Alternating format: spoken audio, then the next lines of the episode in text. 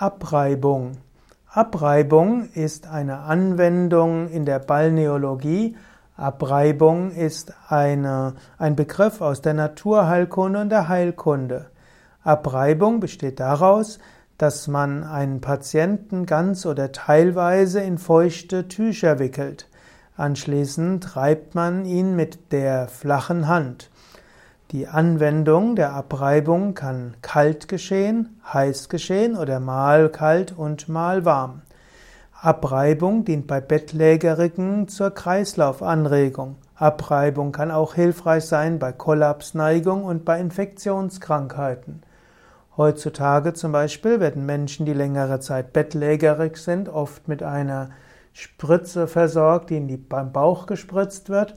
Viel natürlicher wäre, Abreibungen zu machen. Auch das bringt den Kreislauf in Gang. Gerade auch bei Infektionskrankheiten können diese Abreibungen gut sein, auch um das Immunsystem zu normalisieren und auch um das Gefühl der Müdigkeit zu überwinden und Erkältungssymptome zu reduzieren.